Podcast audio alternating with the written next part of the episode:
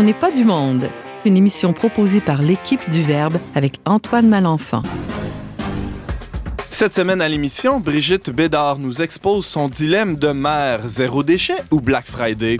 Alex Lassalle se questionne sur les relations des chrétiens avec les non-croyants. Et oui, il y a des relations entre ces gens. Et finalement, Émilie Théoret nous fait découvrir une auteure bien de chez nous. Bref, on n'est pas du monde.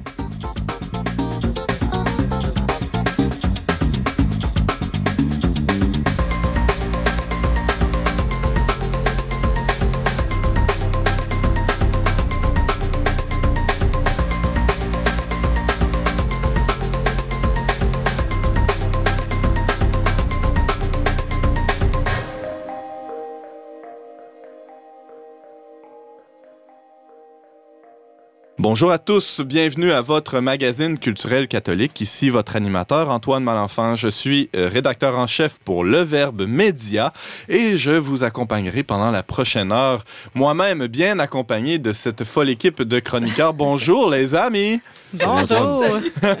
Brigitte. Pourquoi tu me regardes quand tu dis ça? Je sais pas, t'es mon amie Brigitte. Ah, moi aussi, je t'aime. Je te souhaite la bienvenue à cette émission. Tu vas nous parler de quoi aujourd'hui, Brigitte? Ah, je, je pensais jamais parler de zéro déchet dans ma vie. ok? C'est le genre d'affaires qui m'énerve. Et surtout pas du Black Friday, mais là, je me suis fait pogner. Je me suis fait avoir. Fait que c'est de ça que je vous parle. Ça va être un, Mais au un- quotidien, un toujours- témoignage, confession. Oui, mais toujours euh, ouais. témoignage, confession. Moi, je ne suis que là-dedans. C'est là-dedans que j'excelle. Je parle de mes faiblesses euh, et euh, de mes qualités Ah, aussi. pour, no- pour notre plus grand bonheur, Ben Brigitte. oui, Merci. ben oui, pour la gloire de Dieu. Très hâte de t'entendre. On reçoit aussi à l'émission Alex Lassalle. Salut Antoine. Salut. Et euh, Alex, toi, tu, tu es le, le genre de personne qui se pose des questions dans la vie. Oui, je fais ça, comme ça les autres n'ont pas besoin de le faire. Euh, euh, alors, la- une des questions que tu te poses, c'est quelle, quelle sorte de relation peuvent avoir les chrétiens avec les, les non-croyants en euh, 2019? Voilà, c'est ça. On va regarder cette question-là sous l'angle de la psychologie. Donc, psychologie, on peut dire de dans le contexte de l'évangélisation. Psychologie de l'évangélisé, psychologie de l'évangélisateur. Voilà, Ok, tout simplement. tout simplement. Un petit aspect. voilà. Merci Alex, tu nous mets l'eau à la bouche là vraiment. Donc Tiens, voici un Kleenex. merci. Et euh, on reçoit aussi à l'émission euh, Émilie Théoret. Bonjour Émilie. Bonjour. Euh, tu as l'habitude de nous présenter des, euh, des œuvres littéraires ou des, ou des auteurs à On n'est pas du monde et là tu ne déroges pas à la règle aujourd'hui. Oui, en fait, on se penche plus particulièrement sur la biographie d'Anne Hébert, Vivre pour écrire, qui a été écrit par euh, Marie-André Lamontagne, qui est sorti cet automne. Hmm, alors euh, très intéressant, un, un livre de Marie-André Lamontagne qui est euh, bien connu de, de certains de nos auditeurs. Oui, voilà. Merci Émilie et bienvenue à l'émission. Merci.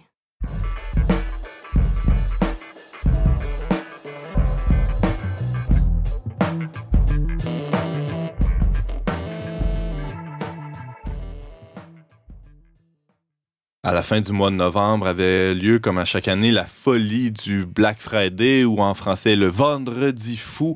Et euh, bon, on a vu des scènes, des images un peu euh, rocambolesques de gens qui font la file, qui se bousculent à l'entrée des magasins euh, pour aller dénicher l'aubaine, le rabais que, que, tout le monde convoite sur tel téléviseur ou sur tel autre bébel, je ne sais trop. Pour, pour parler de, de cet événement planétaire, hein, désormais c'est c'est le cas, et bon, il y a, y a des, des records de vente lors de cette journée-là.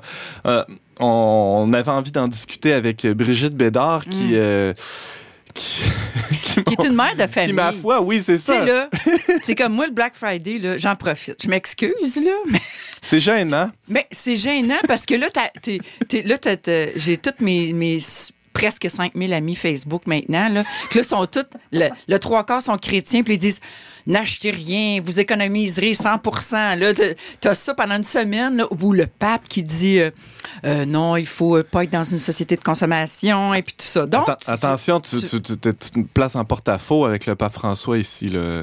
Hein? Non? Non? Comment Non? ça? Oui, non, c'est une question. Euh, Non, Euh, non, tu, mais tu- tu oses remettre ça en question, euh, Non, je Bédard? remets pas ça en question. Mais justement, ça va avec le zéro déchet. Tu Uh-huh. comprends? Regarde. OK, alors tu nous mets en parallèle Zéro Oui. déchet et Black Friday dans la même chronique. C'est ce que je, Je trouve comprends. que ça me ressemble beaucoup. Quel paradoxe. Quelle femme de Mais paradoxe je tu es. suis un paradoxe ambulant. mon mari arrête pas de me le dire. Quand que je me contredis, il dit Brigitte, tu te contredis. Tu sais, mon mari, c'est un intello, hein, tu sais, il- il- c'est un théologien en plus. Hein. Fait qu'il dit là, Brigitte, tu viens de te contredire. Je dis j'ai le droit de me contredire. Je suis une femme. Aïe, aïe, aïe. Mais c'est vrai. tu sais que c'est euh, Mon épouse me l'a jamais sorti, celle-là. non. Mais je l'attends.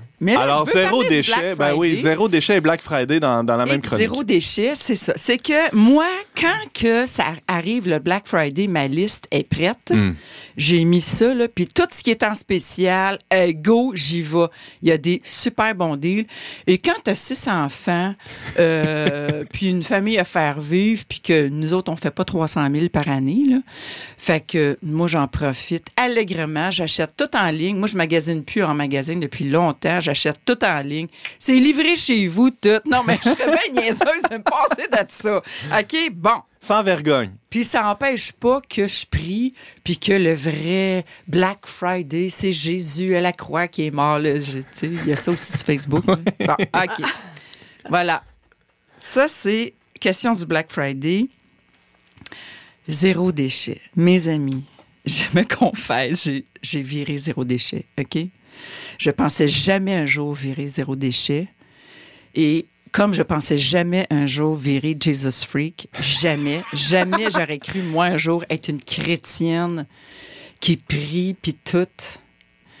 Là, j'ai viré zéro déchet. Pourquoi?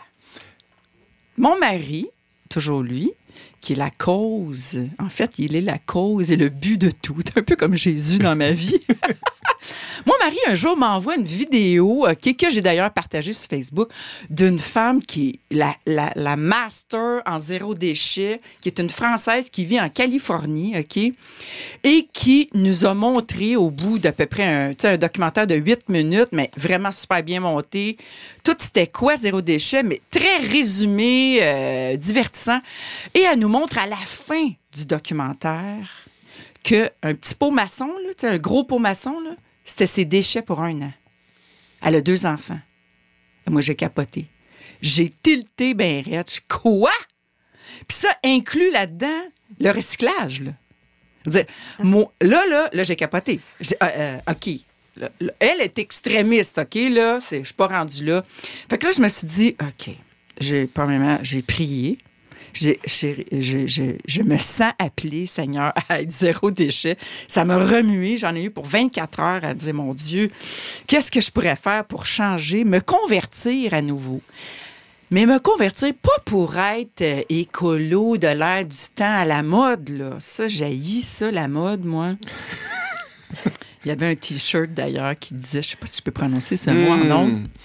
F, la F mode. la mode, oui. J'adorais, mais je l'ai jeté. Je le porte plus maintenant parce que c'est pas très chrétien. Mais pour dire que la mode, moi, j'aime pas ça. Tu j'aime mieux comme y aller avec notre inspiration. Mais voilà. Moi, ma mode, c'est simplicité de vie, simplicité de vie, simplicité de vie. Tout simplifier dans ma vie pour être vraiment tourné vers l'essentiel qui est Jésus vivre comme Jésus, être inspiré de Jésus. Comment vivait Jésus? Ben, comment qu'il vivait Jésus? Il vivait simplement, pauvrement. Alors, le zéro déchet, si je te suis bien, euh, Brigitte Bédard, vécu comme euh, un symptôme, une conséquence, un corollaire de, Oui. de cette vie plus simple-là, plutôt que comme un, un- un but ultime à atteindre. Ça? Exactement. James Langlois. Salut en passant. Hey, bonjour, bienvenue à l'émission, James. je m'incruste comme ça. Euh, ouais, mais simplifier sa vie, ça simplifie sa vie commander sur Amazon. Ben oui. Je prends plus l'auto. Premièrement, tu prends l'auto, c'est toute une affaire. Faut que tu déneiges l'auto, tu déglaces l'auto, non. Puis après ça, faut que tu ailles au magasin. Puis là, tu arrives au magasin, Oh, on n'a plus en stock, madame. On n'a plus de votre grandeur. Puis là, faut que tu ailles à l'autre magasin. Puis là, tu traînes ton manteau, tes bottes, t'as chaud, non. tu perds une journée, tu fais une dépression à la fin de. Exactement. Quelle perte de temps, d'énergie, d'essence, de. J'ai pas le temps de faire De, ça. de joie. Ah, absolument. Non, non, moi, je, je, je, c'est fini pour moi, le magasinage. Tout est en ligne. Je suis désolée pour. euh, Mais là, euh, mais- mais explique-moi, là, là, il- parce que moi, lui, je suis il a peu... toujours le don de m'amener dans un autre propos. Je suis un peu Alors- perdu. Ouais, c'est ça. Tu tu commandes en ligne, là, mais ça arrive emballé, tous ces trucs-là. Tu fais quoi non, avec ça n'a les, pas les rapport déchets? avec le zéro déchet. Ah ça, c'était le Black Friday. J'ai Ok. passé à un autre sujet. Zéro déchet. T'as le droit de rire, Émilie, tu sais. T'as pas besoin de te cacher. Mais t'as dit que t'étais une femme de contradiction, alors c'est correct. On- C'est ça. T'as le droit. Ça. Mais aussi, non, c'est que je ferai une autre chronique là-dessus. J'ai pas le temps d'expliquer les contradictions de mon cerveau. Donc, mais le zéro déchet, il fallait que je commence avec quoi? Ouais. Installer une deuxième poubelle dans les salles de bain. C'est niaiseux, hein? Mais des choses concrètes de la vie. Installer une deuxième poubelle dans les salles de bain. Ça veut dire que tu as une poubelle pour ce qui est poubelle, puis tu as une autre poubelle pour ce qui est de compost. Alors nous, on composte déjà avant même que le monde avait décidé de composter. Nous autres, on compostait, OK? Et on mettait ça dans les fleurs, puis tout. Puis c'est super génial. Ça. Mais là, un cran de plus, parce qu'imagine-toi donc que les, les, les mouchoirs de papier, ça se composte. Les cheveux, ça se composte. Donc, tout le stock de brosses à cheveux, là, tu mets ça dans le compost. Bon, c'est pas ton problème. Non, toi. moi, ça va bien de ce côté-là. Très bien, Les merci. ongles, hein? couper les ongles des enfants sur le dessus de la, de la poubelle à compost. Alors, il y a plein d'affaires comme ça, les cotons-tiges pour les yeux démaquillants. Alors là, je suis rentrée dans un univers parallèle du zéro déchet. Là, je suis allée voir ma, ma conseillère à, à- à Rachel Berry, puis qu'elle m'a elle m'a dit où aller pour trouver tout le stock zéro déchet. Donc, trouver des contenants, utiliser mes contenants, arrêter de les jeter et aller les remplir dans les magasins. Donc, j'ai une liste maintenant de commerçants où tu arrives là avec tes contenants, puis que tu remplis tes, tes contenants au lieu de acheter du tout fait. Et je- moi qui me plains auprès de mes, mes épiceries depuis deux ans, je peux-tu avoir des légumes et des fruits en liberté? Eh bien, imaginez-vous donc Libérer les carottes. oui, imaginez-vous donc qu'ils ont commencé à nous fournir des fruits et des légumes en liberté. Donc, je peux arriver avec mes sacs et remplir mes sacs. Ben ouais. Alors, c'est des petits gestes comme ça. Et vraiment, euh, oui, on arrive à l'épicerie, ma fille et moi, vient le temps d'acheter les calendriers de, de, de l'Avent. Et je suis, on est devant tous les calendriers de l'Avent. Et ma fille, qui a 12 ans, je dis là, tu sais qu'il faut renoncer. Il faut renoncer à acheter des calendriers de l'Avent toutes faites, en plastique non recyclable, en, en- qui, qui, qui génèrent du déchet. Avec du chocolat, même pas bon. en du plus. chocolat, C'est ça, même pas ça que bon. j'allais dire. Jeff, t'es Alors, alors qu'est-ce qu'on va faire? Alors, il y en avait un de Kinder, surprise, excusez, je fais de la pub. Alors, on a décidé d'acheter un calendrier au lieu d'en acheter comme six. un pour toute la famille. Alors, on partage chaque jour un chocolat. Elle a dit oui! Wow. Elle a dit oui. Alors, quand ta fille est d'accord avec ça, se limiter, renoncer à des achats, c'est plus dans cet esprit-là. De traîner tes bacs en plastique dans ton auto, c'est un aria, là. Tu sais, là.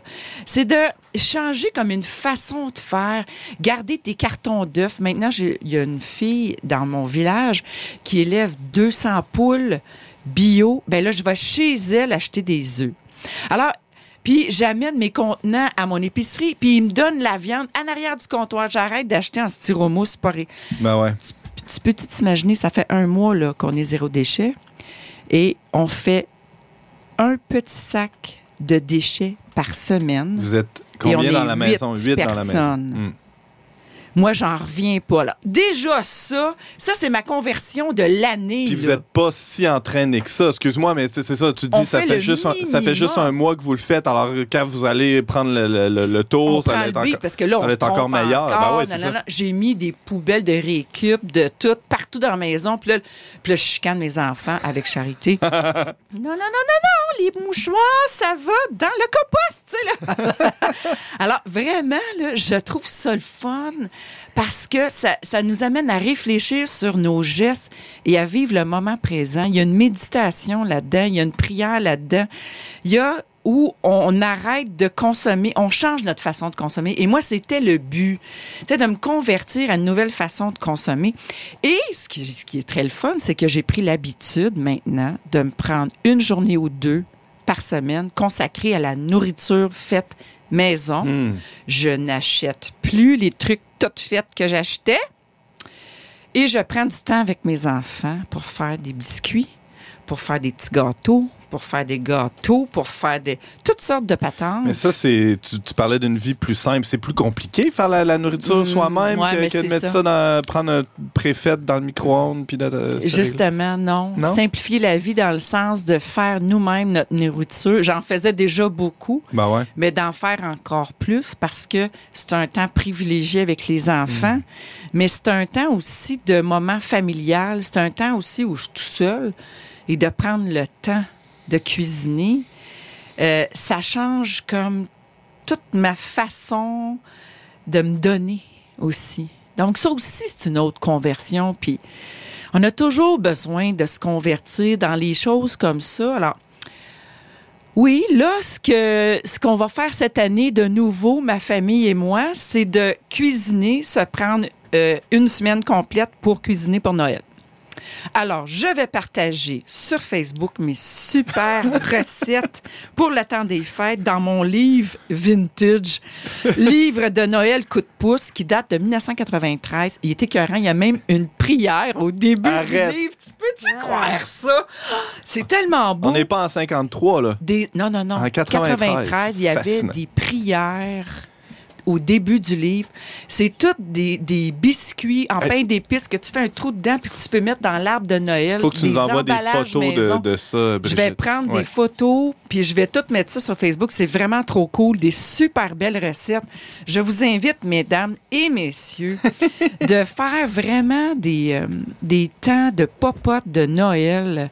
Puis là, ben, j'avais plein d'autres idées, mais que j'ai pas le temps. Mais euh, dans le fond, le défi, c'est euh, zéro recyclage, zéro déchet, mais arriver à faire zéro recyclage. Hmm. Là, euh, je vais en avoir pour un an, c'est sûr. là. Donc, c'est ma résolution. Ben pour ouais, 2020. ben ouais. Vas-y, étape par étape. C'est déjà extraordinaire, hein, passer de, de- du Black Friday au zéro déchet dans la même Fait que, chronique. sais, ça, je c'est- dépense, mais je me rattrape d'un autre côté. Tu vois?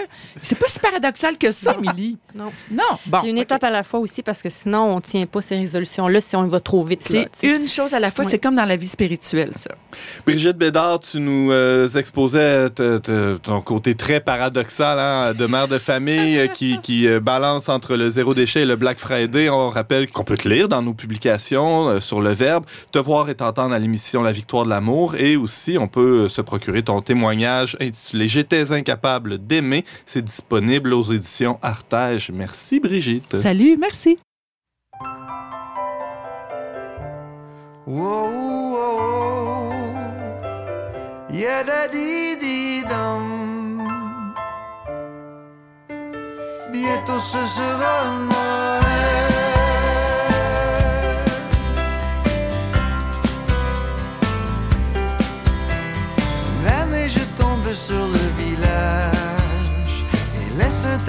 Tapis blanc sur son passage.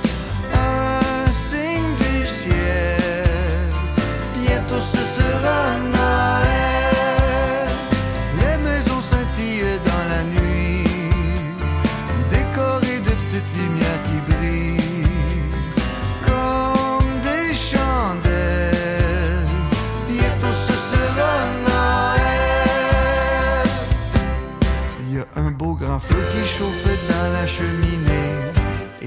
de laine pendus au manteau du foyer.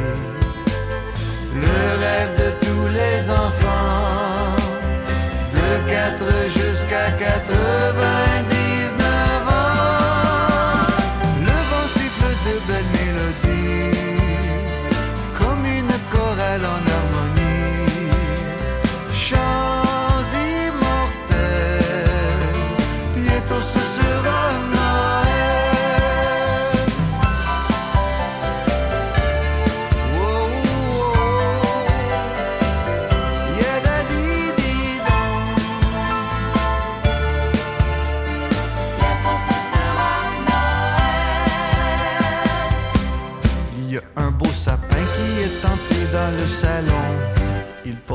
étoile qui touche presque au plafond. Le rêve de tous les enfants, de 4 jusqu'à 99 ans. La paix et l'amour remplissent nos cœurs. Le temps des fêtes, ça fait le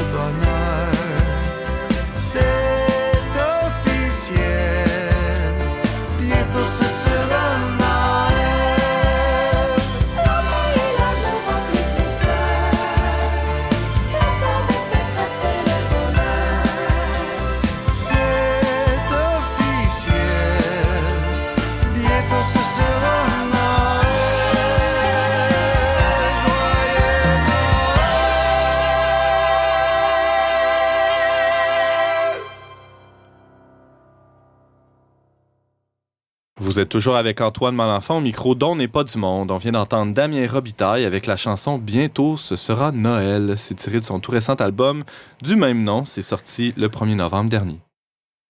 Notre chroniqueur Alex Lassalle a lu un livre, croyez-le ou non, et il vient nous en parler à l'émission. Bonjour Alex. Salut Antoine.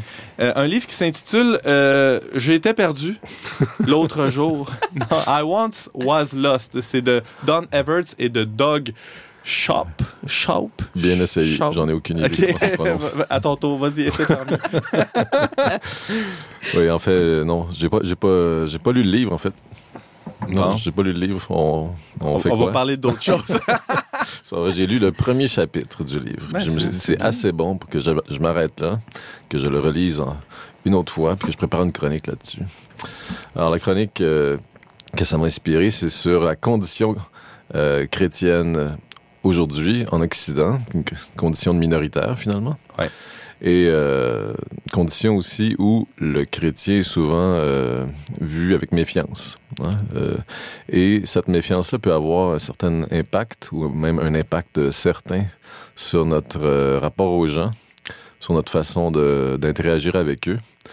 Et euh, dans la mesure où on est appelé à être en relation avec les gens aujourd'hui, par le fait même qu'on est, on est, on est du monde, on fait partie du monde malgré le titre de l'émission, on est aussi un peu en marge, mais on est appelé à tendre la main, aller à la rencontre de l'autre, à partager la bonne nouvelle. Donc ça, c'est notre, notre, notre mission comme chrétien. Alors, malgré cet appel-là, comme, comme tu le disais, Alex Lassalle, euh, le- le- la perception que peuvent avoir nos contemporains sur les chrétiens, tout ça, ça, ça nous joue dans la tête, si, euh, si je te suis bien. Oui, c'est ça. C'est que là, je, je pense que tous, euh, on peut euh, se référer à, à des souvenirs personnels ici. Là. On a certainement tous eu des rencontres un peu euh, difficiles ou euh, bizarres ou euh, c'est ça, éprouvantes. Parce que quand on rencontre des gens qui ne nous connaissent pas et qui soudainement découvrent qu'on est chrétien, peut-être qu'on a remarqué des fois que le, vis- le visage change, ou le regard change, ou l'attitude change. Et souvent, ça peut être la fin de la relation qui avait à peine commencé dans une conversation, dans une soirée ou peu importe.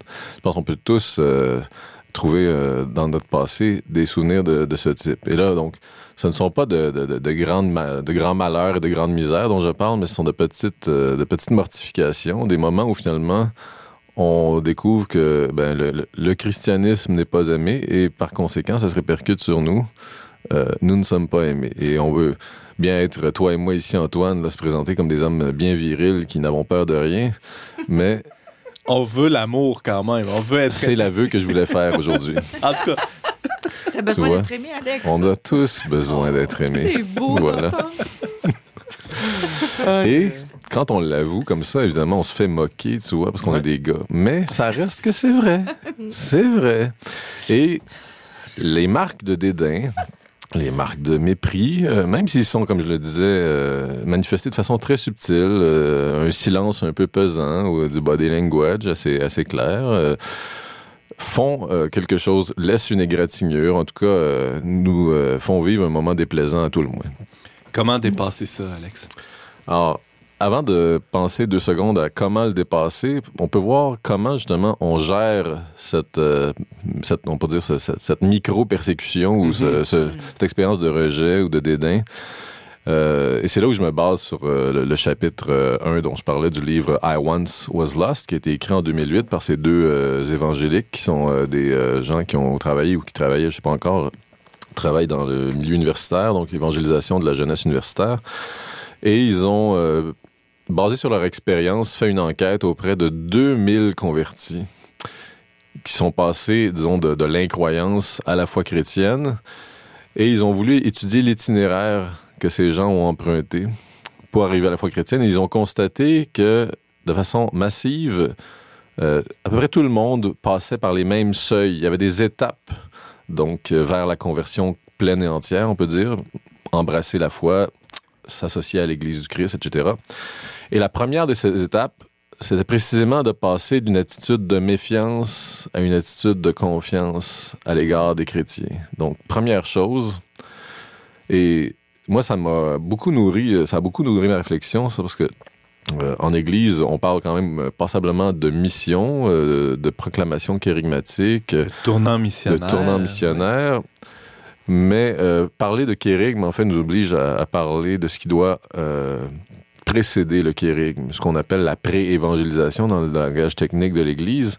Cette pré-évangélisation, moi, je, ne m'étais pas beaucoup penché sur la chose et je trouve que j'en entends pas beaucoup parler non plus. Ou si j'en entends parler, c'est souvent parce qu'on reste à, l'étape de la pré-évangélisation. On veut être bon, on veut être courtois, on veut euh, créer des liens, mais souvent, a, il y a comme un cul-de-sac parce qu'on n'a plus le désir de proclamer, d'inviter clairement.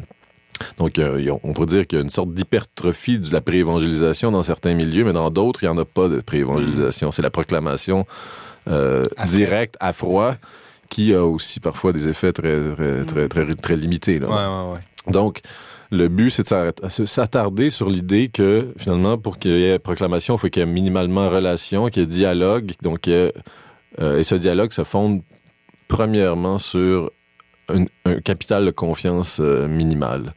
Euh, L'auteur dit, un des auteurs dit, l'amour est, est la chose la plus essentielle à la vie, mais euh, peut-être que la confiance est la deuxième chose la plus essentielle, Mm. et peut-être sa manifestation aussi première. Donc, c'est ce seuil que les gens doivent franchir pour aller vers euh, d'autres progressions. Un autre seuil, par exemple, c'est de passer de l'indifférence à la curiosité. Mais restons-en à la question de la confiance. là. Brigitte, oui. Ah, écoute, moi, juste, moi, j'ai j'ai la foi, là, OK, là? Oui, j'en Mais- doute pas. Juste, moi, quand j'entends du monde dire, proclamer comme ça, ra, Jésus ici, puis à coup de versets bibliques, là, même moi, qui aime Jésus, ça me fait fuir. Je Mhm. déteste ça. Comme tu peux-tu réfléchir puis me parler comme un être humain? Voilà. T'as l'impression que les gens, ils, sont, ils C'est font plaqué. juste... c'est- c'est- Oui. C'est ça. C'est pas. C'est- euh, ça fait comme en témoin dehors de de- Jéhovah, là, tu qui dehors arrive de chez tout, vous, euh, puis euh, réveillez-vous, puis euh, tu sais, Hmm. c'est c'est ça. il y a quelque chose Exactement, je trouve que il y a un point très important que Hmm. tu viens de mentionner, la confiance. Ben, c'est ça, c'est Oui. que partir du, du postulat que l'évangélisation se, se peut ou se fait dans, dans la relation. Voilà, c'est ça. oui, Euh, je pense que c'est Donc, le, dialogue va, croître sur le terreau de, de- de la- relationnel. Ouais. Et pour mais comment comment bâtir ce, ce- ce- ce- cette armature euh, ce, ce te- ou laisser ce- créer cet espace relationnel, c'est là où euh, nos amis euh, évangéliques viennent nous donner un bon coup de main parce que euh, je ne sais pas si on va avoir le temps de parler des solutions, mais au moins on va parler des, des- des problèmes, des obstacles à surmonter, sachant que si on est conscient de, de ces réactions euh, souvent spontanées qu'on a face euh, au mépris ou face au dédain, face à la froideur, ben, on va être plus conscient, euh, aussi on va être plus en mesure de, de, de, de moduler nos réactions, en tout cas les contrôler, les limiter, puis éviter, on va dire, euh, que, ça, que ça ruine toute possibilité de, Mm. de relation future. là. Mhm. Alors, il y, a, il y a cinq points, euh, il y a cinq réactions, il y a- il appelle ça des, des réactions réflexes qu'on a euh, sans réfléchir, parce qu'on est humain, c'est normal quand tu te... Si tu te fais euh, regarder de haut, tu vas peut-être avoir envie de faire la même chose. Tu vois, ben, il y a des... de- C'est très spontané. La première chose qui souligne, c'est une attitude de, défense. On veut... euh, euh, dire ben écoute euh, moi je, je- par exemple je, je suis pas parti euh, faire les croisades il y a, il y a mille ans là. Je suis pas je suis pas un tueur je suis pas ou, je suis pas un inquisiteur. Moi je, je suis une bonne personne puis c'est sûr que c'est en soi c'est naturel puis c'est pas mal de vouloir se défendre dire, On veut pas perdre la face non plus. on veut pas perdre la face, mais on veut pas euh, euh, se, se fa- se faire donner une réputation qu'on n'a pas. Mhm. Mais le- l'effet que ça a, c'est comme il y a, il y a quand même un déplacement psychologique, c'est-à-dire que notre préoccupation est quand même tournée vers nous-mêmes, c'est-à-dire Mm. premièrement vers soi. Quand le, le- le travail d'évangélisation, c'est- de mettre quelque part l'autre en premier. Évidemment, on n'est pas là pour euh, se, se laisser euh, cracher dessus ou mépriser euh, à- qui mieux mieux juste pour le plaisir de, de, de- souffrir. C'est pas la question, mais quand même, il y a une sorte de changement qui se fait psychologiquement, qui fait qu'on n'est plus centré sur le besoin de l'autre, on est centré sur notre propre euh, personne. Mhm. Donc ça, c'est une première attitude. Euh, C'est pas, euh, c'est pas négligeable, hein. surtout, ben, tu sais, je pense à toi, Alex Lassalle, c'est pas parce qu'on te, on te surnomme Torquemada que tu endosses nécessairement tout ce qui s'est fait dans la Grande Inquisition. c'est un excellent, excellent exemple. Non, mais excellent c'est vrai. exemple. Je te remercie de l'amener. aucune idée. Ouais. L'autre réaction, c'est de s'indigner, c'est de trouver, trouver absolument euh, insupportable puis euh, euh, scandaleux qu'on porte un regard critique ou dédaigneux ou méprisant sur, sur soi. Euh, encore là, le regard est tourné vers nous, puis on, on, on- on voit quelqu'un peut-être qui est scandalisé de ce qu'est le christianisme, tout ce qu'on fait, c'est de réagir avec euh, une, attitude similaire qui va encore une fois ruiner euh, toute possibilité de- de- de- de- de- de- d'entrer en relation. L'autre stratégie ou réflexe, on peut dire, euh, qui est assez courant, c'est éviter les contacts finalement les- avec les gens qui ne sont pas chrétiens. Ça nous évite ces petits désagréments de la vie. Ah ouais? Et ça, je pense que je sais pas, je sais pas pour vous là, parce que moi, là c'est la partie confession, mais j'ai passé à, je- tout- toutes les, les- tous les cas de figure que je donne. C'est des, des choses qu'on vit, je pense, au quotidien comme chrétien. là. Ouais. On peut avoir envie de, de fuir aussi, puis se tenir en- dans l'entre-soi chrétien, c'est plus confortable.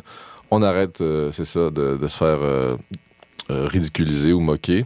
Puis euh, ça fait du bien. euh, si On, si on a dort mieux la nuit. Voilà, si on a c'est l'ego un peu égratigné.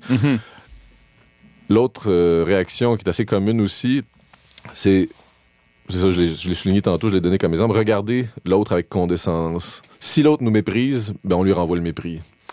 Euh, et ça aussi, c'est une- je pense que c'est quelque chose qui se, qui se, se lit à pleine page euh, sur Internet, Ben ouais. dans certains articles, par exemple, qui peuvent euh, renvoyer la méchanceté accumulée qui a été supportée pendant des, des- des- des jours, des années peut-être même, et qui à un moment donné euh, explose parce qu'on on n'est plus capable finalement de se faire regarder de haut, se faire mépriser ou se faire dire qu'on qu'on est toujours tort, etc. Et finalement, Et la le troisième, point, ouais. la- le, le cinquième point, pardon, c'est euh, non seulement on, on méprise ou on juge, mais on contre-attaque. C'est- la tentation polémique. Ça, je sais que c'est une chose qui est assez courante. Euh, Mm. Quand on fait l'évangélisation de rue, souvent on est tenté de vouloir embrayer sur le mode apologétique et vouloir écraser l'autre avec de très bons arguments qui vont lui, ren- qui vont lui euh, montrer la faiblesse et la nullité de, de sa pensée. Donc ça, c'est le cinquième point, qui est aussi une tentation assez commune chez euh, les polémistes. Voilà. Mhm. Donc, euh, il y a aussi cinq remèdes que messieurs Shops et Everts euh, mettent euh, ou proposent pour euh, contrer. Des espèces d'antidotes équivalents là, pour, pour chacun de, Voilà. de Là, ces écueils-là. Oui, peut-être euh, une minute. Une minute, Ah, donc c'est ça. Alors, on peut évidemment commencer à prier.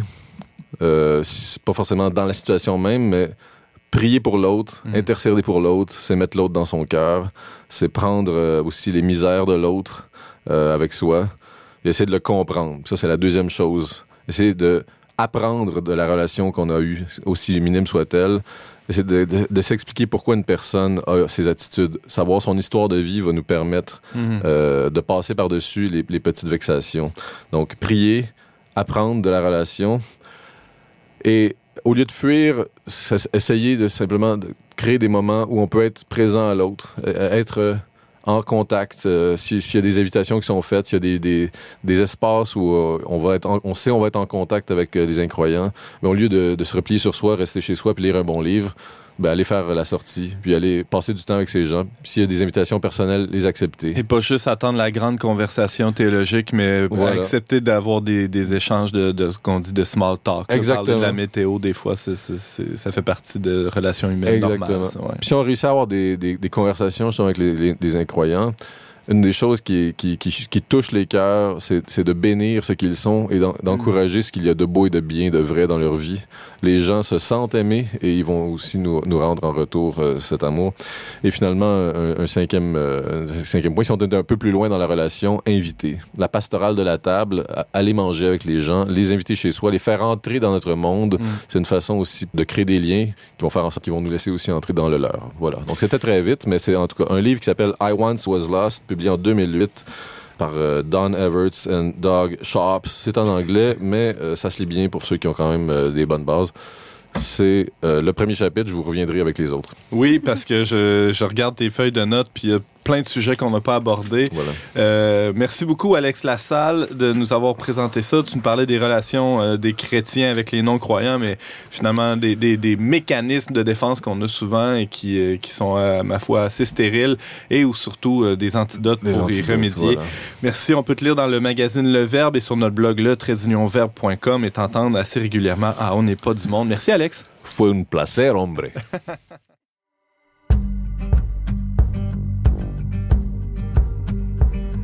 Chrétien, prenez courage, Jésus sauveur est né. Du malin, les ouvrages à jamais sont ruinés. Quand il chante merveille à ses troublants apports, ne prêtez plus l'oreille. Jésus est né, in excelsis gloria.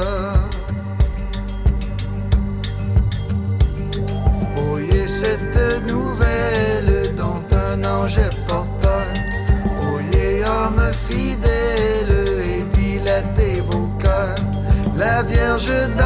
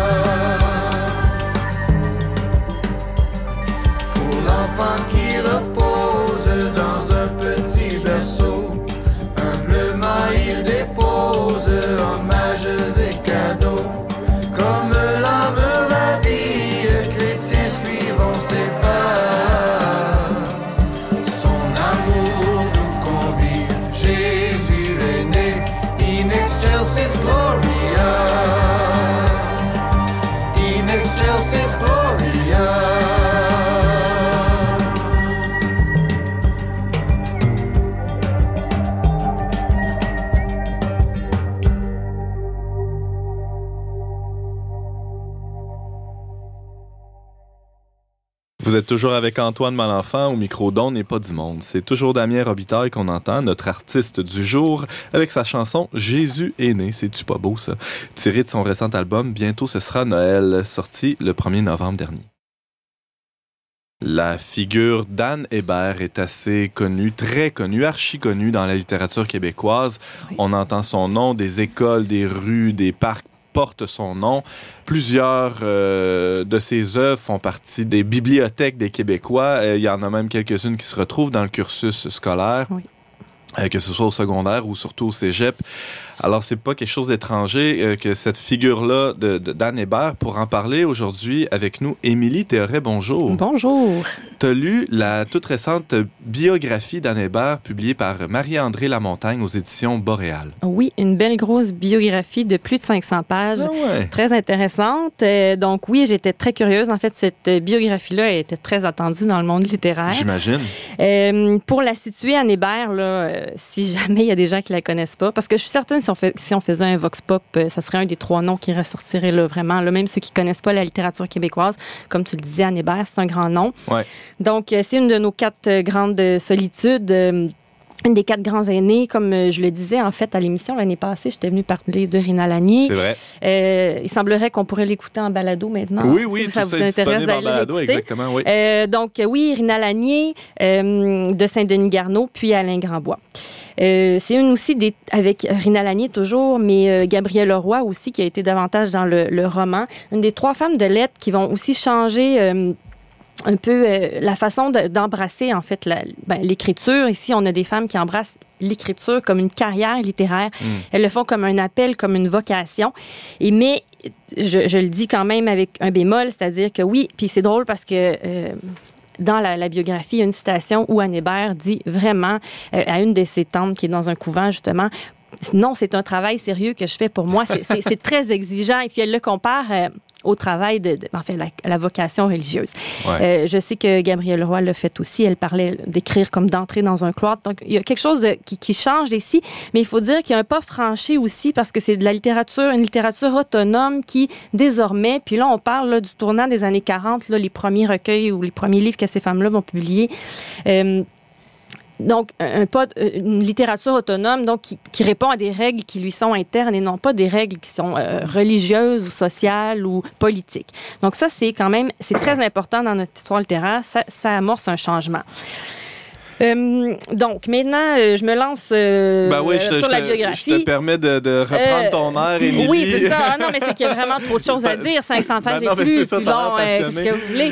Euh, Mais c'est ça, quelques repères euh, Oui, biographiques. Donc, sur euh, la vie d'Anne Hébert, Émilie, s'il oui, te plaît. donc Anne Hébert est née en 1916. Elle est morte en 2000. Euh, elle a vécu sa jeunesse à euh, Québec euh, et à Sainte-Catherine de Fossambeau, maintenant à Sainte-Catherine de la Jacques-Cartier. Mhm.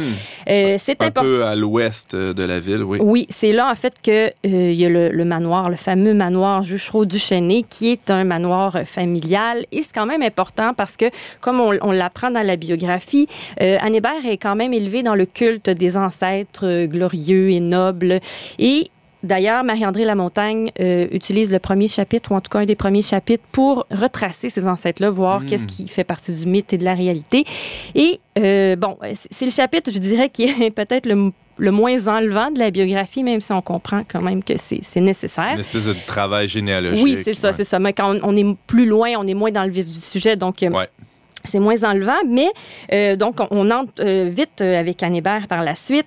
Euh, c'est un travail de 15 ans quand même que Marie-André Lamontagne a fait ici pour recueillir tous les témoignages. Et on sait, bon, plus ça va, plus les personnes qui sont entrées en contact avec Anne Hébert, Se moins. font rares. Ben oui, se font rares.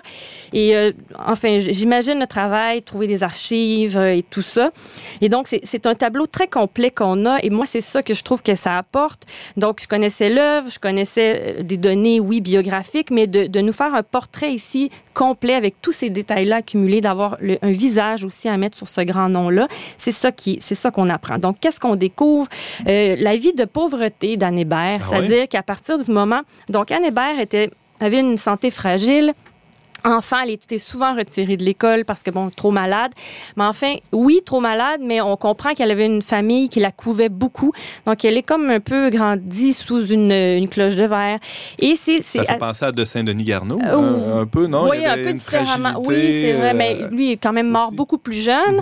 Euh, alors qu'Anne Hébert, à à l'âge de 38 ans, on a l'impression que là, tout à coup, elle devient adulte et elle prend sa vie. C'est au moment où elle s'en va à Paris, elle reçoit une bourse, puis elle s'en va à Paris.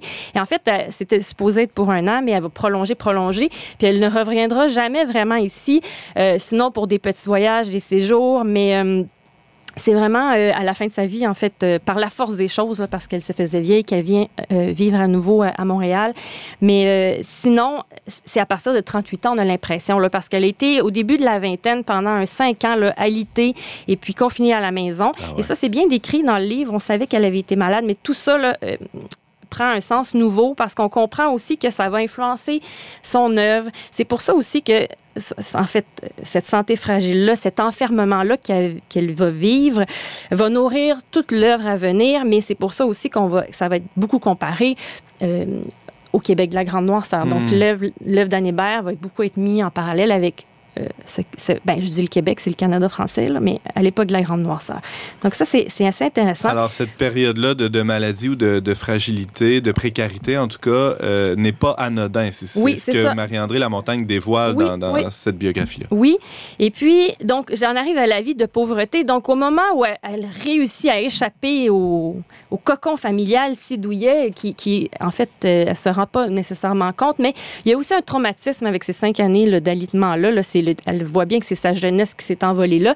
Et lorsqu'elle arrive à 38 ans, qui est quand même, euh, bon, euh, assez avancée pour quitter l'adolescence, si on veut, et là, elle arrive à Paris et c'est la liberté. Pour elle, peu importe qu'elle ait peu de sous, parce que là, vivre de sa plume, c'est quelque chose. Elle a des mécènes, un peu d'argent qui arrive par-ci, par-là. Mais c'est plus tard que les prix vont arriver. C'est plus tard que vraiment, bon, on va avoir des bourses, quelques subventions. Mais c'est quand même insécurisant. Et bien qu'elle vit cette insécurité-là, on la voit au travers de la correspondance qu'on peut voir, là, qui, qui est présente quand même tout au long de la biographie. Euh, pour elle, c'est peu cher payer cette grande liberté-là d'écrire et cette grande autonomie-là qu'elle a enfin gagnée. Alors ça, c'est intéressant, mais vraiment, on parle d'une pauvreté, là, des logements misérables, pas beaucoup de nourriture, et, c'est vraiment, euh, bon, c'est vraiment ça, vivre pour écrire, peu importe ce que ça coûte. Euh, on, en apprend sur sa vie amoureuse aussi, qui était un peu inédite, euh, sa relation avec Roger Mam, qui était un homme de, d'édition, un éditeur, euh, un Français.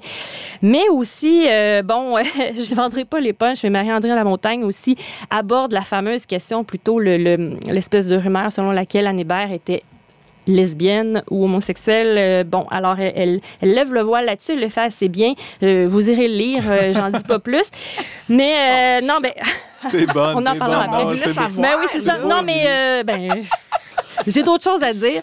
Je vais pas m'attarder là-dessus. Mais en même temps, Je tiens à dire que la chronique d'Émilie n'est pas commanditée par la maison d'édition qui... non, c'est non, mais ça. c'est important de le dire. Oui, non, non, non, non, c'est ça. Non, mais euh, alors, la vie amoureuse, en même temps. Donc, Anne Hébert nous est décrite comme une femme qui tenait beaucoup à sa vie privée, et ça ressort dans tout le livre. Très, très, aussi réservée. Elle allait dans des, euh, des repas, puis on lui posait des questions, puis des fois, elle répondait juste pas. Elle, elle était très. euh, euh, des fois, ça créait des malaises, mais elle, je pense pas qu'elle sentait le besoin d'aller vers les autres. On le dit, il fallait aller vers elle, et puis encore. Bon. Donc là, dans tout. Et, elle développe aussi des. des elle essaye de, de- se protéger. Et on a même. euh, son, sa grande amie Gertrude Lemoine, qui est décédée euh, il y a quelques années, d'ailleurs, il faudra que je revienne à parler d'elle, mais qui est une femme de lettres aussi, euh, nous dit, et je cite, pour citer la biographie quand même, c'est de ce qu'on parle, elle, elle dit, là, pour montrer comment euh, Anne Hébert protégeait sa vie privée. Alors Gertrude Lemoine dit Nous étions convenus, Anne et moi, qu'on ne garderait jamais nos lettres. Chacune détruisait donc la lettre qu'elle avait reçue de l'autre, ceci afin de préserver notre amitié et que jamais, petit point de suspension, vous voyez ce que je veux dire. Fermez les guillemets. Donc, c'est pour dire comment elle protégeait sa vie et ça, ça ressort. Donc, et là, on a l'impression un peu d'être un peu voyeur à cause de ça. Il y a des, des- quand même des détails Parce intimes. Oui, il y a des détails finalement. intimes aussi de sa vie. Bon, presque à un moment donné, sa vie avec Roger Mam, bon, sa vie sexuelle, euh, bon, c'est un peu malaise. On, on sent un peu mal à l'aise. Puis en même temps, bon, comme ex-chercheur universitaire, je vois tout à fait la pertinence de ça et j'aurais tellement aimé avoir ça il y a 10-15 ans alors que je travaillais sur les, tra- les trajectoires des femmes poètes au Québec au 20e siècle. Donc, Ben c'est- ouais. une richesse. Donc, ça, c'est c'est très. euh, c'est donc c'est un précieux, travail, ben oui, oui. précieux et, et tellement intéressant. Euh, donc, Et pertinent parce que ça éclaire l'œuvre. C'est ah ce oui, que je oui, oui, c'est ça. Et. Marie, oui, Marie-André Montagne le fait très bien. Et là, euh, où je, je, ben, je terminerai en fait euh, longuement, c'est que pour moi, donc, alors je connaissais l'œuvre, je connaissais des faits biographiques, mais là, on a un visage qui ressort de ça. Et, et ça revient plusieurs fois dans la biographie. Des gens qui disent qu'Anne Hébert, en la rencontrant, ils avaient découvert que c'est une femme lumineuse. Ah ouais? Pour moi, c'est ça entre en contradiction avec l'image que j'ai, puisque c'est une œuvre pour moi de ténèbres. et Ah je oui. m'explique. C'est une œuvre très violente. Et quand je parle de violence, euh, c'est des meurtres, c'est des viols, de l'inceste, de la Ah, c'est sorcellerie. effrayant. C'est Oui. effrayant, Johnny Hébert. Excusez, là. je vais le dire, là, mais moi, là, je- je- si tu veux Oui. déprimer dans la vie, tu lis ça. C'est beau, c'est beau, c'est bien écrit, Ah mais oui, c'est mon. Dieu que c'est effrayant. Oui, pour Ah, moi, il faut être en santé mentale et Ah. spirituelle pour attaquer ça. Et je vous le dis, je suis pas toujours, Ah. je, je suis pas en état souvent de, de lire ça parce que c'est très, c'est très, les mais c'est tellement bien écrit. C'est ça. Excuse-moi. Mais sur les, les enfants du sabbat, alors je cite un de ses éditeurs, euh, page 401, qui dit C'est irrespirable à souhait et pourtant envoûtant comme un film d'horreur. Tout se déroule d'une manière ténébreuse, mais souvent sulfureuse. Et plus loin, il y aura des lecteurs pour une telle œuvre empreinte du mal obscur, car il y a aussi dans ce texte une sorte de triomphe du péché à la gloire de Satan. Ni plus ni moins. Mais Voilà. c'est vraiment ça. C'est lourd, C'est lourd. c'est ça. Alors, comment une femme Ah. lumineuse Alors peut, comment peut produire une œuvre comme ça? et pourtant ça ressort vraiment à la luminosité. Eh bien, eh bien, je conclurai sur cette citation d'une autre de ses éditrices à la fin, c'est-à-dire que là, Marie-André Lamontagne euh, répond pas directement, mais elle soulève quand même directement la question à un certain moment, à la fin d'un chapitre ou d'une, section, sans, sans y revenir. Mais à la fin, donc chapitre 12, on a l'éditrice qui nous dit ceci. Pour moi, ça, explique un peu. On sentait chez elle une grande violence, une blessure profonde et secrète l'habitant. Et la canalisation de cette violence et de ce foisonnement dans ses romans, qui sont autant de cailloux semés sur sa route. Hmm. Voilà. C'est là que le mot de la fin. Euh, ouais, OK, Alors- si on veut. non, Moi, ça, mais ça euh, me laisse autrement sur dit, mon je comprends que oui, ben ça- moi aussi, ça me laisse sur mon appétit, mais en lisant cette, qui n'était pas donné comme une réponse, mais moi que j'ai Mm. vu comme un peu une réponse, c'est comme si, quand même, ça avait été très thérapeutique pour elle, l'écriture, Mm. tu sais, ni plus ni moins. Il y avait comme une, quelque chose Ce qui est qui le cas pour plusieurs auteurs, quand Bien même. sûr, bien Mhm. sûr. Émilie Théoret, euh, tu, euh, tu recommandes ce- ce- cette biographie Ah oui, signée oui. par Marie-André Oui. euh, Lamontagne? Ah, c'est Très bien écrit, euh, c'est c'est passionnant. À la fin, il y a des petits extras, là, donc la, la généalogie qui est donnée. euh, donc euh, oui, un, un très beau travail, très travail euh, colossal. On salue ça, puis on, on est content d'avoir euh, toute cette belle information-là désormais sur Anne Hébert. C'est fini, là, on peut pas parler plus que ça d'Anne Hébert. T'as 30 secondes, euh, Brigitte Bédard. Allez, Non, mais moi, j'aurais. Parce Oui. que je vais le lire. Regarde, je ne l'ai pas lu.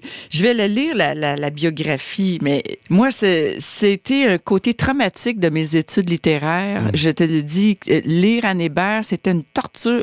À, à cette époque-là, avant que j'aie la foi, c'était jubilatoire. Mais maintenant que j'ai la foi, je serais même plus capable de lire Anne Hébert, tellement que c'est, euh, je vais dire le mot, satanique. C'est épeurant. C'est épeurant. Pas toutes. Mais ce que je retiens d'elle, c'est que j'ai peur d'ouvrir un livre. Je ne l'ouvrirai plus. Ce qui n'est pas le cas de Rina Lanier, par exemple, de, de, de Garneau. De...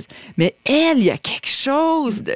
Tu te dis, mais, mais qu'est-ce qu'elle a vécu? Mais comme l'éditrice disait, ouais, c'est ça, il y a une, bla- il y a une blessure compulser profonde. là-dedans. Ouais, il y a comme ça. une compulsion, une obsession Oui. du satanique, puis du ténébreux. De... C'est malsain. mais en fait, c'est que son talent est C'est tel. génial, mais c'est génial. Oui, son talent, c'est ça, c'est que son talent est tel que après deux ou trois lignes, une page au maximum, on est happé par son univers. Exactement. Et donc, comme je le disais, si on n'a pas, on n'est pas euh, fort mentalement en ce moment, euh, ça peut être très difficile parce que on est happé, mais c'est lourd, c'est noir, donc c'est ça. Mais en même temps, c'est ça son talent. Mais c'est beau. mais dans même une temps, langue oui, très c'est ça. belle. C'est voilà. paradoxal, tiens donc. Mais il faut le savoir. Oui, voilà, un autre para- une femme paradoxale. On les aime-tu, celle-là? Euh, Émilie Théoret, tu nous présentais la toute récente biographie de, sur Anne Hébert, c'est intitulé comment? Anne Hébert, Vivre pour écrire, euh, chez Boréal, et puis qui est sorti déjà en librairie depuis le 29 octobre dernier. Hmm. Un travail euh, de moine Ah signé oui. par... Oui. euh, De Monial. euh, de Monial, oui, devrais-je Oui. dire, par Marie-André Bravo. Lamontagne. Merci, Émilie Théoret, de nous avoir présenté cette Bienvenue, tout le plaisir est pour moi.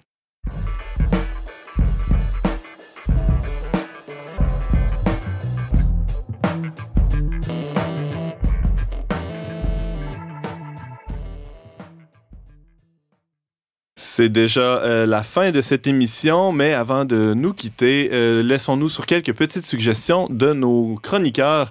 Tiens, tiens, Brigitte Bédard, qu'est-ce que tu as pour nous? Je suggère pour Noël un jeu d'échange de cadeaux. Quand nos enfants sont plus vieux, euh, on, achète un cadeau à 25 chacun, qui peut faire à tout le monde. Quand tu arrives sur place, on met les noms de chacun. Les cadeaux sont emballés sous l'arbre. Et puis là, on pige les noms. Puis là, tu peux choisir le cadeau que tu veux. Tu sais pas qui qui l'a acheté. Puis tu le déballes. Et puis après ça, on tire au dé. Puis tu peux voler les cadeaux des autres si tu les aimes plus que celui que tu as pigé en dessous de l'arbre. C'est génial. C'est de la rigolade. Et puis c'est moins focusé sur acheter des bébelles, plus sur le, le, le, le fun d'être Le le ensemble. plaisir. Alors, ça peut jouer à partir d'un enfant qui a 10 ans, là, même 8 ans. Là. Nous autres, à 8 ans, les enfants, ils jouaient à ça. Ils préféraient ça que d'avoir plein de cadeaux de tout le monde. Ça finit pas en scène de combat ultime avec. euh, Oui. Oui, ah, ok, bon. Alors, le pas, pas pour chez nous. Merci, merci Brigitte. Alex Lassalle.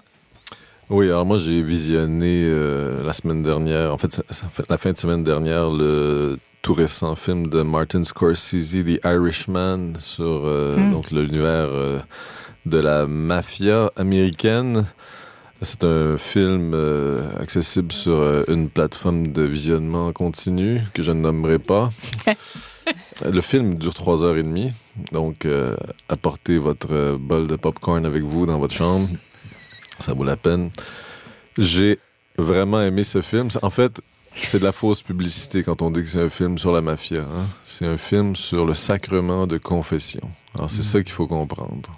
Alors, c'est euh, à la toute fin qu'on comprend, mais c'est là aussi où on comprend la profondeur de ce que ça veut dire « je te pardonne tous tes péchés Wow. Tu nous mets. Oui. euh, Wow, tu OK, nous je donnes envie voir. d'aller voir ça. Oui, mais faut, faut, euh, faut, faut, Faut- pas, faut pas le trois heures et demie ça, de- faut pas le commencer à 10 h le soir, là, si je comprends bien. C'est mieux pas. Émilie Voilà. Théoret. Merci, Alex. Émilie Théoret, qu'est-ce que tu nous suggères cette semaine? Oui, je vous suggère, donc, euh, étant donné qu'on est dans une décennie là, où on a eu beaucoup de, de biographies, celle de Saint-Denis Garneau, celle de Gaston Miron. Enfin, on a celle d'une femme, euh, celle d'Anne Hébert. Là, je parle des- de la littérature, évidemment, la littérature québécoise. Anne Hébert, Vive pour écrire, écrit par Marie-André Lamontagne, publié chez Boréal, euh, qui vient tout juste de sortir cet automne. Euh, si vous n'avez pas peur des grosses briques, euh, un peu plus de 500 pages quand même, mais euh, ça se lit euh, comme un charme. Et Sur le bord du foyer pendant le temps des mais fêtes. oui, voilà. Et c'est beaucoup plus léger quand même que l'œuvre elle-même, comme on a parlé tout à l'heure.